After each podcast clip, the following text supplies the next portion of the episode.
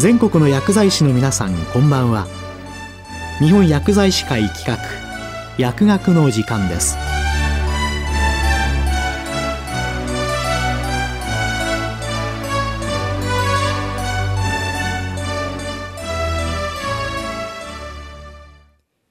今日は診断時からの緩和ケアにおける薬剤師の役割について。東北大学大学院緩和医療学分野教授井上明さんにお話しいただきます。皆さんこんばんは。東北大学病院で緩和ケアをしております井上と申します。本日は診断時からの緩和ケアにおける薬剤師の役割というお題についてお話しさせていただきますので何がしかの参考になれば幸いです。最近緩和ケアという言葉はだいぶ一般市民にも浸透してきたように思いますが多くの方は末期がんの患者さんが最後の最後に受ける治療のように理解されているようですし、モルヒネなどの麻薬で眠らされるようなイメージを持たれる方もいるとお聞きします。医師の中にも誤解が多い緩和ケアですが、薬剤師の皆さんは緩和ケアについてどのようなイメージを持たれているでしょうか。確かに緩和ケアの始まりとされるのは、イギリスを主として広まった余命いくばくもない患者さんが療養されるホスピスですし、現在でも死を目前にした患者さんが抱える様々な辛さを和らげることは緩和ケアの重要な役割の一つです。ただ、最近の、といっても世界的には20年以上前からの常識となっているのですが、緩和ケアはより多くの役割を担っており、WHO 世界保健機関の定義によれば、がんに限らず命を脅かす病気を持つ患者さんとその家族が抱える様々な問題。この問題とは痛みなど体の症状だけでなく、精神的な辛さや社会的な問題、そして魂の辛さとも呼ばれるスピリチュアルペインなどを含みますが、それらを早く見つけ出して対処し、患者さんご家族のクオリティオブライフ、すなわち生活の質を改善させることとされています。つまり、緩和ケアは、穏やかな最後といった死に焦点を当てた医療ではなく、よりよく生きるための前向きな医療であることをぜひご理解ください。実際に多くの研究から緩和ケアを早い段階から受けると患者さんにとってメリットが大きいことが科学的に証明されています。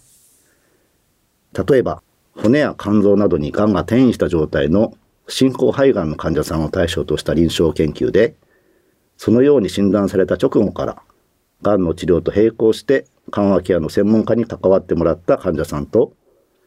がんを治療する主治医だけに対応を委ねられた患者さんを比較検討したところ、緩和ケアを受けた患者さんの方が生活の質がよく保たれ、うつ病などの精神障害をきたす率も少なく、最終的には生存期間まで延長したとの結果が示されています。その中で、緩和ケアの専門家が担った役割は、体の辛さへの対処はもちろんのこと、患者さんが抱える不安などに対する精神的サポートや、患者さんの価値観を尊重した療養支援、体調に応じた適切な治療選択の支援など様々です。その中で薬剤師さんの力が特に必要なのは、やはり体や精神的な辛さに対する薬物療法においてと言えるでしょう。がんと診断された時点で、骨への転移などにより強い苦痛を伴っている患者さんには、当然ながら鎮痛剤による治療が必要で、痛みの程度によっては医療用麻薬が必要な場合もあります。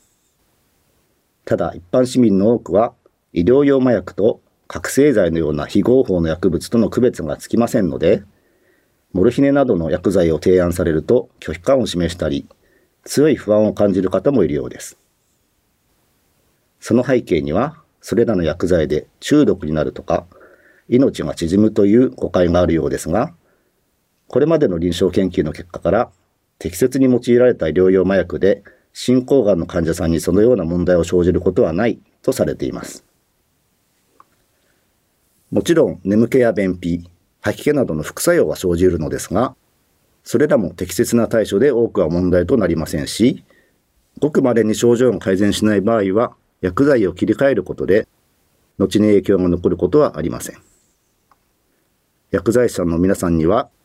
患者さんへの服薬指導の際にぜひわかりやすく医療用麻薬のメリットとデメリットをご説明いただき、ほとんどの場合でメリットの方が大きいことを患者さんにご理解いただければと思います。次に治療選択の重要性についてもお話しさせていただきます。進行がんの患者さんが受ける治療の代表的なものとして抗がん剤による薬物療法がありますが抗がん剤には一定の確率でがんを小さくするメリットがある一方で様々な有害事象を生じることもご存知の通りです。ごく稀には薬剤性肺炎などの重い副作用で命を落とす危険性もあります。そのため、抗がん剤を用いる際には、それらの副作用に耐えうる体調で、なおかつ抗がん剤による治療効果が得られる確率が高い場合という条件が揃っている必要がありますが、得てしてがん治療医は少々無理をしてでも治療しようとしますし、患者さん側もがんだから治療しなければいけないものと思い込んで、それらの治療を受け続けることになりがちです。ただ実際にはある程度のレベル以下に体調が落ちた場合には、抗がん剤治療を受けずに過ごした方が結果的に得をすることが多いのです。先の研究でも緩和ケアを受けた患者さんでは、亡くなる直前まで無理な抗がん剤治療を受けていた割合が、緩和ケアを受けていなかった患者さんの半分以下でした。がんが悪くなっているのに同じ抗がん剤を続けるといった非科学的な治療をしている医師も少なからずおりますので、患者さんの体調や副作用の状況とともに、抗がん剤の適正使用にも目を光らせていただければと思います。さて、今までお話ししたのは、進行がんの患者さんにとって、早い段階から緩和ケアを受けることはメリットが大きいという内容ですが、厚生労働省が推し進めている診断時からの緩和ケアには、早期がんの患者さんも対象に含まれていますので、その意義についてもお話ししましょう。早期がんとは、一般的に転移がないかごく少数で、手術や放射線、胃がんや大腸がんであれば内視鏡による切除などで治る確率が高いがんを指します。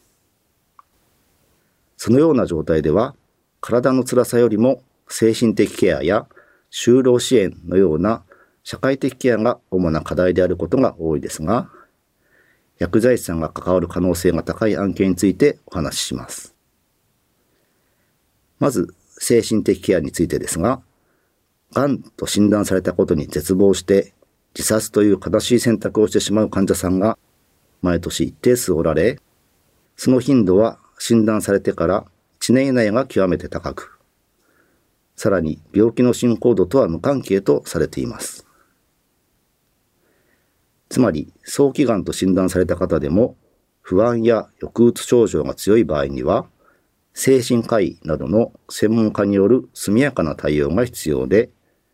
国のがん対策の中でも自殺予防は重点項目の一つに挙げられておりがん診療連携拠点病院を中心に対応が義務付けられています一方明らかに重症と思われないような不安や不眠についてはがん治療医自身が対処することが多いわけですが、その際に注意を要するのが安易なベンゾジアゼピン系薬剤の使用です。ご存知のように、ベンゾジアゼピン系薬剤の長期間の使用は、依存や耐性、認知機能の低下といった問題を生じやすく、さらに患者さんが高齢であったり、がんの再発その他で体調が悪化した際には、専門という別の精神疾患を引き起こすリスクも高いとされています。最近では、レンボレキサントのように体に負担の少ない睡眠剤がありますので、ベンゾ系薬剤の適正使用にもぜひご留意ください。手術で癌が取り除かれた後でも、傷跡の慢性疼痛でお悩みの患者さんが少なくありません。常に痛みにさらされることで仕事や家事などの生活に支障をきたし、抑うつなどの原因にもなり得るため、適切な鎮痛剤による対処が必要です。ただその際には、先に述べた進行がん患者さんに対する鎮痛剤とは全く異なるアプローチが求められます。すなわち、医療用麻薬の優先順位が両者では大きく異なるのです。がん自体はなくなっている術後の患者さんの場合は、何年間もの長期間の使用があり得るため、医療用麻薬であっても身体依存を生じるリスクが高まります。よって、まず用いるべきは、エヌセイズやアセトアミノフェンといった基本的な鎮痛剤。そして、痺れなどの神経障害性疼痛の要素を伴う症状があれば、ミロガバリンのような鎮痛補助薬の使用が第一に推奨されます。医療用麻薬でも慢性疼痛に保険適用を有しているものはありますが、その選択は極めて慎重に行うべきことを専門的立場からご支援いただければ幸いです。今日は診断時からの緩和ケアに関して薬剤師の皆さんのお力が必要な様々な案件についてお話しさせていただきました。皆さんの専門性を活かしつつ、周りの医師や看護師、その他の医療スタッフと連携して、患者さんご家族がよりよく生きることを支援いただければと思います。今日は診断時からの緩和ケアにおける薬剤師の役割について、東北大学大学院緩和医療学分野教授、井上明さんにお話いただきました。